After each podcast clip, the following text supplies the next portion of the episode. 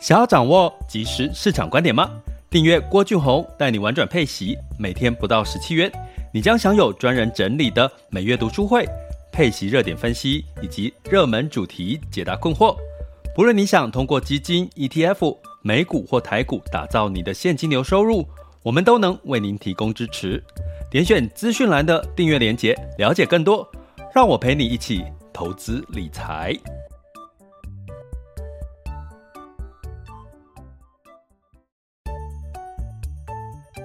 想要掌握即时市场观点吗？订阅郭俊宏带你玩转配息，每天不到十七元，你将享有专人整理的每月读书会、配息热点分析以及热门主题解答困惑。不论你想通过基金、ETF、美股或台股打造你的现金流收入，我们都能为您提供支持。点选资讯栏的订阅链接，了解更多。让我陪你一起投资理财。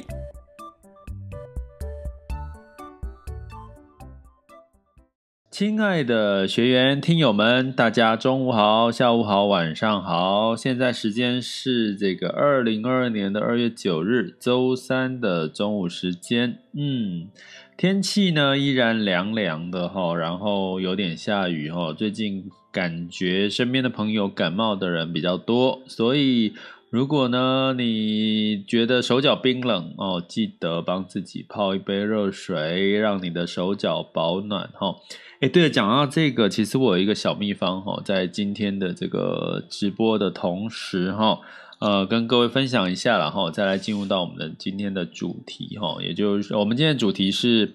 其实我们从一月份各个股市的修正，然后然后在这个过年期间的一些反弹哈，我们来看。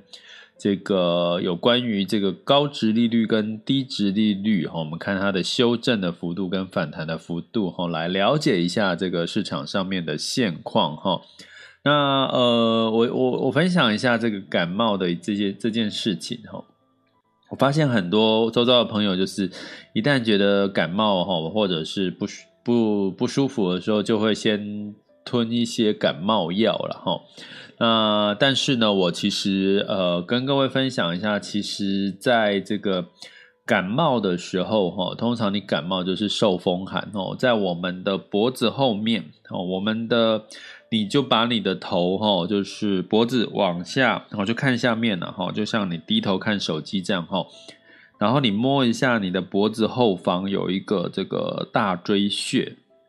或者是你 Google 一下大椎穴的位置在哪里？哈，就在你的脖子的这个，哦，就是这个低头之后，你摸你的脖子后面有一个有一个凹洞，哦，就是那个脖子跟身体的这个交接处，哈，叫大椎穴，有个凹洞。那根据呢这个呃中医的一个看法，这个大椎穴这边，哈。其实就是我们很多就是呃风哦，就是进入的这个风口。你跟白话来讲，它就有点像是风进入了风口。就天气冷的时候，所以呢，通常你会觉得说，哎，为什么围一个围巾啊，保护好脖子哈，你就会觉得比较暖和，或者是比较舒服哈。其实关键就是在脖子后面哈，这个脖子那个低头的时候会有一个凹洞的那个地方哈，大椎穴后方哦，脖子的后方哈。所以呢，我要跟各位讲的时候，当你如果流鼻水，或者是天气冷，或者是偏头痛，或者是有点感觉不舒服的时候，哈，很简单，你先去摸你的大椎穴。通常在这个时候不舒服的时候，你的大椎穴这边哦是凉凉的，你会觉得感觉凉凉的，哈，就是有风寒呐，受风寒。那你可以怎么做？就是让它发热了，哈。那发热有几个做法，哈，怎么做呢？其实。呃，我会做的是，比如说，你可以冲热水，哈，你在洗热水澡，用莲蓬头去冲，哈，冲这个大椎穴的位置，哈，或者是你用吹风机，哈，用吹风机去吹这个大椎穴，哈，你会感觉到你的身体就是那个热气跑进去了，哈，因为这个大椎穴就像我们的一个那个入那个通风口，就是你把热气灌进去之后，哈，其实你基本基本上你会突然就会觉得你的身体那个暖暖流就开始窜。串流到不同的这个身体的部位，真的你可以试试看哈。如果你觉得呃流鼻水或者感冒哈，或者是或者是头偏头痛不舒服，诶，如果是因为受寒受凉哈，你就是去用热水冲，或者是用吹风机去吹你的大椎穴啊，但是不要烫到了哈。那或者是你用手去一直按摩你的大椎穴哦，让它发热哈。那甚至呢，有一个更我有一个更好的做法，我以前会去买这个所谓的德国辣椒膏贴布，哦，只有德国辣椒膏贴布哦，其他的贴布都都不算哦。哦，这也是中医师教我的哈，就是你用德国辣椒膏的贴布哈，剪一小块贴在这个大椎穴哦。我告诉你，你会觉得那一天呢、哦，好热哦，怎么那么热？因为那个德国辣椒膏的那个辣热啊，就进从大椎穴就进入到你的身体，它有点像是取代热灸哦，就是中医师的这个热灸的这个功能哦。诶，大家有兴趣的时候试试看哦。像我自己在家就是会艾灸啦，用用这个那个现代的这个电电用电发热的这个艾灸的这个就。压在我的大椎穴哦，跟你讲好舒服哦，那个鼻水什么东西都不见哈。所以呢，如果你有这个因为天气冷哦，容易流鼻水啦，又怕偏头痛或感冒的这个担心哈，或喉咙不舒服，麻烦你哈，你可以试试看啊，在你的大椎穴上面哈去加热，加热哈，其实你会发现，你会感觉第一个全身就觉得诶开始热起来了，然后。热气好像跑到全身，然后你就开始觉得舒服了哈。呃，这是我的在这个天气冷的时候的一个一个小小的技巧哈。呃，跟各位来做分享。那其实呢，这个所谓大椎穴让你保暖呢，其实有时候哈，跟投资呢也是可以沾上边的。怎么沾上边呢？其实你会发现哦，其实当你在了解身体的状况，诶，为什么人会感冒流鼻水？哦，感冒不外乎就是发炎嘛，那流鼻水不外乎就是你受寒，所以你只要知道人为什么身体有什么原因或什么地方会让你受寒，你就去把它保护好，就去把它顾好，或者是去从根本去解决，你会发现很多的问题都不再是问题，而不用不用一定真的是当你感冒偏头痛流鼻水你就吃药，真的我周遭很多朋友都是用吃药去压住这个感冒好的症状哈。所以呢，同样的道理哈，当股市在修正的时候或反弹的时候，你只要了解股市为什么修正，为什么反弹，哦，为什么呃呃升息，为什么带来了恐慌，以及呢升息影响到哪些不同的产业它的跌幅，哈，涨跌幅的差别。如果你了解好个中的道理，其实你其实就反而你就知道怎么去对症下药，怎么去做了哈。所以呢，在今天的主题，其实要跟各位的也是分享这个对症下药的概念，因为毕竟升息了嘛，呃，预计可能三月就升息，那你怎么去对症下药？哈，这这个我们今天 Podcast 会讲一下，哦，一个概念方向。那如果你要深入了解我们的布局策略，我们在这一周，哈。呃，最晚周一呢会上架我们的订阅课程哈，就是有关呃这个升息之后你怎么去呃布局你的高值利率的这个布局策略哈，这样的一个课程。那订阅学员就可以哈，就是来优先上课，那你就可以点选我的这个赞助头像 MixerBox 或者赞助方案，或者是到这个。啊，我们的这个各个平台的这个订阅连接点下去就可以看到我们的加入订阅方案的方式了哈。那当然，我最近呢，其实坦白讲，我喉咙有点就是用录用的有点过度，因为我每天几乎都在直播，直播什么呢？我们的高阶课程哈，其实你就呃，就是最近学员的给我的回馈就是。你可以透过这个高阶课去理解哈，就是现在的呃现在的这些经济指标，通货膨胀或者是领先指标到底告诉了你什么哈？那我简单跟各位讲哈，在上课的过程，我们已经慢慢的定调。现在的这个市场的一个领先指标已经开始在回落了，已经在下滑了哈。也就是说，我们已经正式进入到股市哈，不再是全面上涨，而且是在美林时钟的右半边。所以你的布局策略的确也是要去做调整的哈，而且是现在马上在发生的事情哦哈。那三月就要升息了，所以我们先透过 Podcast 来跟各位聊一下一月份的市场修正跟反弹幅度哈，所以带来的这个。呃，高值利率的一些呃不同值利率的产业，它的这个状况是发生了什么事情哈？好，首先我们来讲一下一月为为什么呢会这个股市会修正比较多呢？那当然是一个原因就是升息。那为什么会升息呢？就是因为在这个市场的这个呃整体的这个状况哈，什么状况呢？就是呃相对来讲担心通货膨胀哈。那通货膨胀呢，其实在周四，也就是明天呢，哎，可能要要公布一月份的 CPI 物价指数，呃，估计呢市场估计是七点三，好过最在十二月是六点八。哦，物价哈是六点八，然后这个呃这个一月份是七点三哈，所以物价一直节节高升哈，但是物价是属于落后指标哈，因为我们在听友里面有这个我们高阶课程的学员，因为落后指标，所以代表这件事情已经是落后的资讯了哈，所以你接下来反而要去看的是什么呢？呃，看的是一些领先的一些数据，包含升息也是一个落后指标哈。所以呢，在这个部分呢，我们就来看一下，在一月份哈，因为这个升息通膨所带来的这个恐慌的卖压呢，全球的市场的跌幅的状况哈。那第一个，我们来讲一下，就美股的部分，像道琼是跌了，呃，一个月来近一月份跌了五点六 percent，S&P 五百跌了八点六，纳斯达克跌了十三点五，哦，费城半导体跌了十五个 percent 哈。所以纳斯达克跟费城半导体跌了将近有两位数，哦，那这是呃美国的股市的一个状况。那我们来看一下这个，先来看欧洲好了，哈，欧洲整体市场是一月份跌了六个 percent，哦，那英国大概跌了零点二，然后法国大概跌了四点四，哈，德国跌了五点六，哈，那俄罗斯跌了二十个 percent，原因就是俄乌战争嘛，哈，所以基本上战争很直接的影响就是当。该个国家的股市就会就会造成跌幅了哈。那但是呢，因为俄罗斯带来的这个战争的预期，所以让原油哈，原油呢在一月份是上涨了十三个 percent 哈，十三个 percent。那铁矿呢也上涨了十二个 percent，但是黄金呢大概只有上涨了零点九 percent 哈。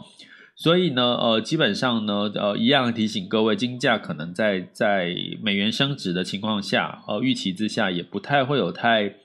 亮眼的表现。好，这是这个欧洲的部分哈。那至于讲到亚洲的部分，我们来看亚洲的部分。呃，台湾哈，相对来讲也比较抗跌哦，是负二点八 percent 哈。那这个 A 股是负的五点七，那日经指数是负的七点四。南韩是负的九个 percent，哈，就是一月份一整个股市，哈，全不同的股市他们的跌幅了，哈。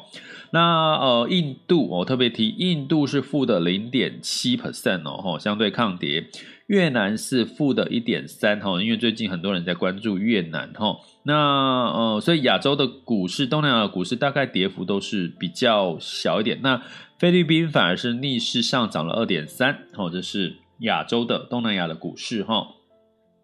好，那在这个新兴市场呢，新兴市场的部分呢，是整体的市场是跌了一点八 percent，哈，那巴西是逆势上涨了六个 percent，哈，那这个南非是跌了一点八，哈，那这个是大概是拉丁美洲或者新兴市场的一个走势，哈，这个大概刚刚讲了美股、欧股，还有亚洲，还有这个新兴市场，哈，那我们接下来看的是债市，哈。债市呢，美国公债是跌了二点一嘛，哈，大家可以理解，通常这个升息债市就会跌嘛，哈，公债公债就会跌，哈，那高收益债是跌了一点九，哈，那投资等级债是跌了二点五，哈，新兴市场债是跌了二点九，哈，所以你从这样的一个情况下，我们可以简单的得到一个结论是什么呢？第一个，我们先看到的是债市相对来讲，在走空恐惧的时候，还是相对会稍微抗跌一点哦。那相对抗跌呢？呃，可是你会看到很明显的哈，我们点名先点名几个，我们来看一下它的状这个状况哈。呃，殖利率哈，从殖利率的一个角度来看哈，我们接下来看，哎，刚刚的这个大家应该没有背起来，也不用背了哈。我们接下来就看这些市场涨涨跌跌的过程当中。哪些市场的殖利率比较高，比较啊、哪些市场的殖利率比较低？哈，你就可以去做一个对比。那我们现在来讲一下哈，殖利率的部分。哎，等我一下哈，殖利率的部分呢，我们来看一下哈。如果以这个呃美国美国的产业类别来看，美国产业类别呢，呃，殖利率哦，股利哦，所谓的殖利率，股利殖利率就是我的股票发放的股利去除以它的股价哦，哈，股票发放的股利发放除以它的股价，算出来就是它的殖利率。所以呢，基本上如果殖利率高，代表什么呢？代表它发放的股利比较高，哈。所以呢，相对来讲，如果在升息的过程当中，哎。高值利率相对来讲可能有一定的吸引力哈，我们来看一下是不是这样子的一个逻辑。那像这个能源的部分呢，大概是有四点一 percent 的值利率。公用事业，我讲美国的产业哦哈，公用事业大概是二点九二哈。那金融呢有二点七六。那所谓的非循环消费，也就是说非必需消费啦，就是这些所谓的奢侈品呐哈这类的非必需品的消费哈，就是二点三八。房地产是二点二一的殖利率，呃，原物料是二一点六七的殖利率，医疗保健是一点四哈，那 smp 五百整体平均的殖利率是一点三九哈，那相对来讲比较低的殖利率是这个资讯科技哈零点七七啊，那循环性的消费是零点五五哈，所以你从这样子的一个殖利率的高低的排行哈，那我们来看一下哈，我刚刚讲的几几个比较高的殖利率，像这个。呃，金融、哦，房产、哦，非必须消费跟能源，哦。哎，大家回想一下，是不是在这段时间一月份是不是相对比较抗跌呢？哦，大家可以回想一下哈。那科技刚刚有讲纳斯达克跟半导体是不是跌了大概将近十个 percent 左右？是不是？哦，所以呢，因为它的殖利率呢，科技的殖利率，美股的殖利率大概是零点七七哈，所以在升息的阶段呢，相对我们可以得到一个简单的结论，高殖利率的相关的产业板块呢，诶，可能比较抗跌哦。好，那我们来再来看的是，除了美国之外，其他的国家。区域哈，他们的这个股利值利率是多少哈？那在这个英国哈，英国的值利率呢是三点九六哈，就是股票的股利除以它的股价哈，三点九六。那我们刚刚讲英国在近一个月是负的零点二哈，它一月份的这个呃表现哦，股市是负零点二，是不是相对抗跌？好，台湾的这个呃股票殖利率是三点六一，哈，三点六一。我们来看一下，刚刚讲台湾的，哦，这个近一个一月份的跌幅是二点八，诶，是不是稍微的相对抗跌了一些些呢？然后再来讲的是欧洲，哈，这个这个整体的欧洲，哈，欧洲的六欧洲六百，哈，是二点八六，整体欧洲，所以欧洲呢，在一月份。对比美国是相对抗跌的，这个应该大家可以感受得到哈。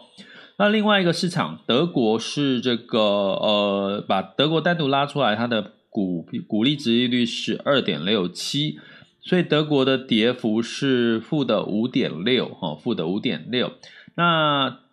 中国 A 股哦，上证是二点三四的一个股票殖利率，所以这个呃 A 股上证也是跌了五点七哈。那这个日经哦，是殖利率是一点八一哦，它的跌幅是七点四哈，日经是七点四哈，所以呢，你会看到的是什么哦？如果你往这个殖利率来看，我在讲这个纳斯达克的纳斯达克的股利殖利率是六点三四哈，呃，零点六三呐，零点六三更正哈，零点六三 percent 哈，所以纳斯达克在一月份的跌幅是十三点五哈，所以呢，你从这边。看到什么？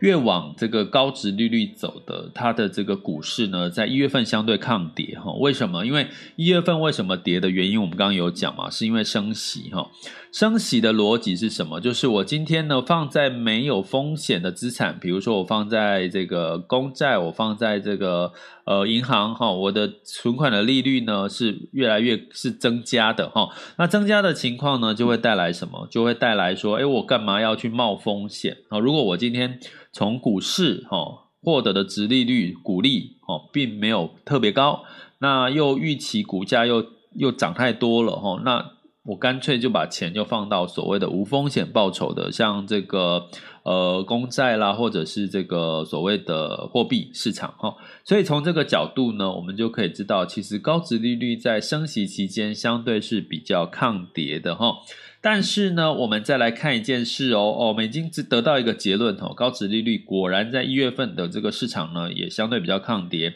可是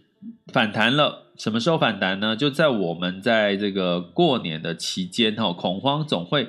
大家知道哈，如果市场是因为恐慌带来的跌幅呢，基本面是好的，你就不用特别的担心哈，因为这个恐慌总会结束的。因为情绪，就算就像说人哦，在生气的时候，你总不可能生气一辈子嘛，你总是生气怎么样？人很健忘嘛，生气一下你可能就忘记了，你就恢复正常，恢复理性了哈。所以市场的情绪恐慌就是人的情绪嘛，哦，人的情绪所带来，它当然就会是短哈，它的情绪。恐慌就会是短的哈，所以我们 VIX 恐慌指数也慢慢的呃这个下降哈。那我们来看一下呢，在这个情绪下降之后，诶，反弹的力道呢？诶，我们来看看是怎么样的一个力道哈，就也可以去解读说，在升息的期间，哈，如果升息的期间，你可能反弹的力道比较大的会是哪些类股哈？第一个，我们来看一下哈，呃，在一月二十七到二月四号，就是这段时间呢，差不多我们是在呃过年准备过年的时间，这段时间纳斯达克呢反弹了四点一 percent。S&P 五百整体反弹了三点四六哈，那费半大概反弹了一点三五哈，所以这个呢是美国的这个股市，诶，你会看到纳斯达克它是低殖利率，可是呢它它具备了什么？它具备了资本利得的一个成长的题材哈，所以它也反弹了四点一个 percent。好，那在这个整体的欧洲的部分呢，呃。英国在一月二十七到二月四号这段时间是上涨了零点六二个 percent，零零点六个 percent 哈。那其他欧洲股市都是小跌哈。那至于在日经指数哈是反弹了一点五九，一点五九哈。那原油呢是上涨了五点六八。铁矿砂是上涨了四点一八，哈，那金价呢是下跌了零点六二。我讲的这个，现在讲的这个投资报酬率都是一月二十七号到二月四号的市这些市场的涨跌幅，哈。那这个投资等级债是负的一点零八，哈。所以，我们从这个。债的部分呢，我们可以知道说，其实投资等级债呢，它虽然是投资等级，可是它也深受升息的影响比较大。为什么？因为它的殖利率本来就比高收益债或新兴市场债来的低哈。所以呢，我们在升息期间，记得除了公债对我们可能这个暂时避开，因为它因为公债会在造成公债的价格下跌，升息会造成公债的价格下跌，同时投资等级债也会比较。对升息的敏感度会比较高，所以呢，相对来讲呢，它可能也会跟着下跌的几率会比较高哈。那相对来讲，高收债跟新市场债，因为它的这个殖利率相对来讲比较高嘛哈，所以呢，它相对的抗跌的幅度也会比较高。不过呢，新市场债在近期升息之后会受到这个什么影响呢？会受到美元升息的影响。大家知道新市场都是什么？当地的货币嘛，哈，那当地的货币呢都比较弱势，哈，在他们景气基本面还没有回弹回升的情况下，相对于美元呢，他们当地货币新市场货币比较弱势，所以新市场虽然它的债市的殖利率比较高，诶，我跟各位讲一下新市场债的殖利率现在是多少，哈。目前是四点二，呃，四点零四，哈，四点零四的这个殖利率，所以是不是看起来这个相当有高殖利率的吸引力，哈？可是呢，因为美元在升息期间升息的几率比较高，哈，所以呢，它可能也会压抑到新兴市场债的上涨的幅度。所以呢，基本上呢，我有在这个不同的平台，或者是在被访问的时候，或者是在讨论的时候，我都有讲过。你要布局高值利率的新市场债，哈，甚至高收债，你可能是在升息过了一段时间，就是这个呃消息稍微钝化了，哈，大概会是什么时候？可能是在下半年的时候，哦，美元呃可能升值的这个。叫呃，这三者的幅度开始钝化了，然后新市场呢也开始转好了，它基本面也开始转好，诶，那个时候呢反而对新市场债是比较有利的哈，所以你本身如果有投资新市场债之类的哈，或者是你即将考虑布局高殖利率的新市场债，诶，你可能还是可以稍微缓缓，因为还有一个干扰因素就是美元升值的因素。好，那这个是我们刚刚讲到一月二十七到二月四号全球资产的涨跌幅，诶，我们再看产业的类别哈，这段时间产业类别的抗就是美股哈的产产业类别哪个反弹力度比较到大呢？第一个当然就是科技哈，反弹了四点七一，医疗保健反弹了三点五九，哦，这个消费反弹了三点九二，金融反弹了三点八六，哦，那公用事业反弹二点七五，哈，房地产反弹了一点三四，哈，所以你从这个角度来看，看到了什么呢？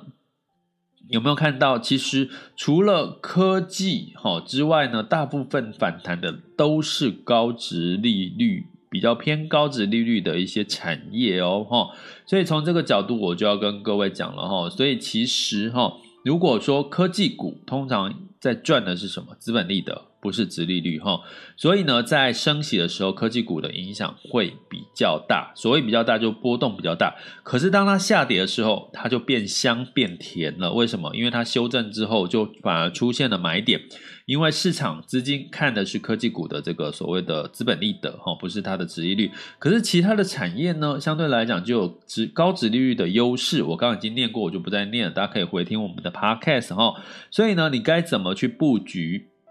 哦，该怎么去布局哦？再讲一下，一月二十七到二月四号的新呃美国高收债是负的一点二五哦，那这个新市场债是负的零点二九哦，还是在一月二十七到二月四号呢？其实债市还是有受到一些影响，就我刚刚讲的升息，除了升息之外，还有一个美元升值的一个影响了哈。所以在这段时间呢，升息的期间哦，你可能要怎么样？第一个布局高值利率的一个呃资产。第二个呢，哎，如果是跌升，你期待升息之后跌升反弹，可能科技股你还是不可以错过哈。所以这样的一个方向呢，带给大家，希望给大家有一个全新的升息之后的思维。如果你想要更完整的去了解升息之后你的高殖利率的资产怎么布局，哈，怎节奏怎么去布局的话，哦，策略怎么做？就欢迎大家订阅我们的这个呃，加入我们的订阅行列了哈，就是我们的这个学习订阅专案。那我们在这个二月份的第一集 EP 零一哦，就要跟各位讲，在这个三三月升息的话，你怎么去布局你的高值利率的一个资产的一个策略？那怎么去加入我们的订阅行列呢？就是点选我的 Mr. Bus 头像或赞助方案哦。你就可以哈看到了这个我们的订阅方案的一个方式，那欢迎大家加入我们的订阅方案喽。好，这里是郭俊宏带你玩转配息，给你及时操作观点，关注并订阅我，陪你一起投资理财。接下来进入到我们二零二二年二月九日周三的全球市场盘势轻松聊。好的，那在这个目前，我们来看一下风险指标哈。近月 VIX 恐慌指数来到二十二点三啊，当下的 VIX 恐慌指数二十一点四，所以其实都有回落了哈，代表这个恐慌都是暂时。记得一件事，恐慌都是暂时的，恐慌就是人的情绪，人的情绪不会一辈子恐慌的，因为这样子应该活不久哈。那十年期美债殖利率来到一点九四五喽哦，所以基本上已经往二攀升了哈。所以你可以讲说哦，如果说殖，如果我投资美债就有将近两个 percent 的报酬，那我股票如果不给我两个 percent 的报酬，诶，是不是相对来讲你会怎么样？你就会干脆。放在这个无风险的公债就好了，是不是？所以高值利率将会是升息之后的一个重点，吼，就是重点。所以呢，我们在玩转配息频道里面，我们主主要的核心价值就是以息养股，吼，所以。配息的标的肯定都是高殖利率的一些标的哈，所以其实如果你现在就已经在做以息养股的策略，其实你已经在做所谓的升息之后的一个布局之一了哈。所以呢，其实大家好跟着频道哦，跟着大家，我们一起去呃，慢慢的去做好自己在升息后的布局，相信你还是会有这个投资胜率跟投资获利的很好的机会。那在这个美股呢，基本上是上涨的哈。那根据，但是周四会有一个一月份的物价指数的一个公布哈。那目前在周二呢，道琼上涨了一点零六 percent，S M V 五百、纳斯达克跟费城半导体分别上涨了零点八四、一点二八跟二点四 percent。那在欧股的部分呢，呃，基本上呢也是大部分都是小涨的哈。标普六百是上涨了零点零二点，然后它就是小涨，涨很小，几乎没涨哈。德国跟法国是上涨零点二六跟零点二七个百分点，英国是下跌了零点一一个百分点。那在亚洲股市的部分呢，周二哦，日经是上涨了零点一三，那台湾加权指数是先涨，后来就小小的这个涨幅收收敛了哈，上涨了零点三七啊。那在 A 股哈是上涨了，上证是上涨零点六七，那港股是下跌了一点零二。值得留意的是，港股哈近期的这个。涨跌幅度都特别的大，我们等一下来看一下港股的涨幅哈。今天是上涨的，那沪深两市呢是成交量是八千八哈，是萎缩了哈，不是在多头的万亿的一个行情哈，所以看起来这个 A 股呢仍然是比较偏一个盘整的格局哈，所以呢可能还是要等待这个资金的一个发动的行情哈，可能会对 A 股会比较有利。那我们来看一下整体的这个。台股呢，加权指数目前时间是十二点三十分，呃，目前是上涨了一百二十九点，上涨幅度是零点七二，指数来到了一万八千零九十六点哈。那台积电是上涨了三块钱，来到六百三十一哦，小涨的一个状况哈。哦，那在这个柜买指数是上涨的幅度比较高，来到了一点零四 percent 的涨幅。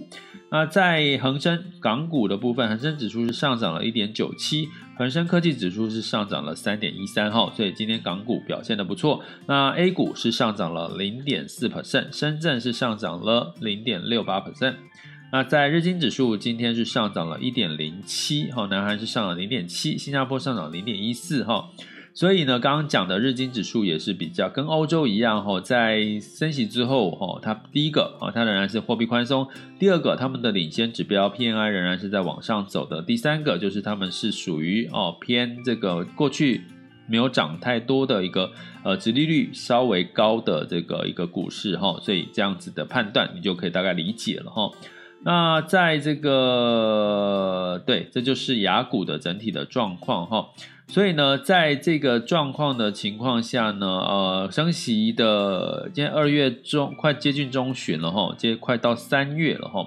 那现在估计三月份升息的几率是非常高。如果周四的这个物价，一月份的物价指数如果还是创新高的话，那估计离升息真的不远了哈。所以大家开始要准备三月份调整好你的这个投资组合哈。那欢迎大家加入我们的订阅行列，去了解怎么去做调整。那在能源的部分哈，布兰特原油下跌了一点九五，来到九十一点一哈了，已经上到九十九十一的大关了了哈。那当然，欧佩克生产国说，哎，它可能会考虑哈，会增产石油了哈，所以增加石油的出口哦，所以供给增加，所以带来油价的一个下跌。那当然，美元如果在升值的话，那当然也会压抑一部分的油价哈。那在金价的部分呢，是收涨零点三，来到一千八百二十七点九美元每盎司。啊，当然市场还是担心俄罗斯跟乌克兰的一个状况了哦。目前，但是目前还没有真正开打，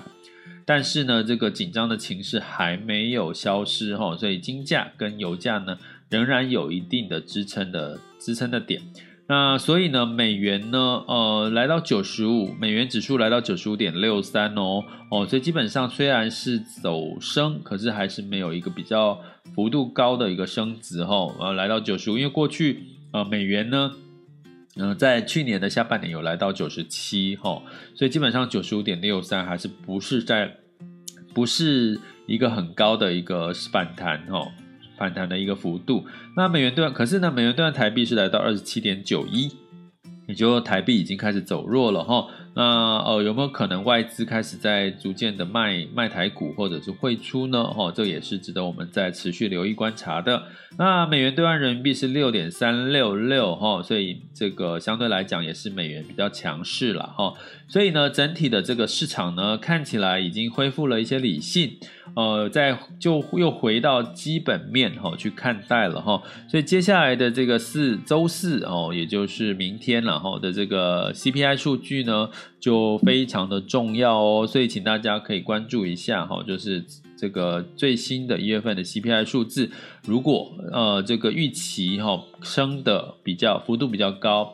可能呢真的三月份升息的几率就更确定了哈。那升息确定的话，你就要哦，升息之后的策略就要去做一些微调了，好吗？代表我们的景气已经从美林时钟的左上角移到右上角喽。那请我们订阅学员回去复习一下，到底美林时钟的右上角会发生什么事情？哦，有哪些的重点的投资的一些一些主题？哈，那好，讲到投资主题，我们也即将在三二月二十三号。有一场主题是 ETF 的这个投资术哦，怎么去做？因为不再是全面普涨，你怎么去找到升息之后的投资主题？呃，来帮助你去这个呃投提高你在 ETF 的投资胜率哈、哦。这是我们二月二十三号要直播的课程。那欢迎大家就是订阅学员就可以呃优先免费参加。如果你要单独买课的话，那就麻烦一样点选 Mr. Box 的这个。平台，我的头像赞助方案就可以看到这个课程的购买链接喽。好，那接下来呢，就是可以大家分享交流提问了。我们现在在四个平台，Mr. Bus 平台、Google、YouTube，还有这个哎没有 Google，YouTube，还有这个呃 IG，还有脸书哈、社团呢里面呢都有做直播。所以如果你有任何的问题，现在可以在 Mr. Bus 举手发问、分享交流。呃，我看一下 YouTube 哈、对，好，那如果你有要这个分享交流，现在哦，哈，哈，现在把握时间哦，哈，啊，要不然呢，你就可以到我们的这个各各个平台留言区，把你的问题提问、分享交流留言给我，我也会一一的回复你们，好吗？这里是郭俊宏，带你玩转配息，给你及时操作观点，关注并订阅我，陪你一起投资理财，我们下集见，拜拜。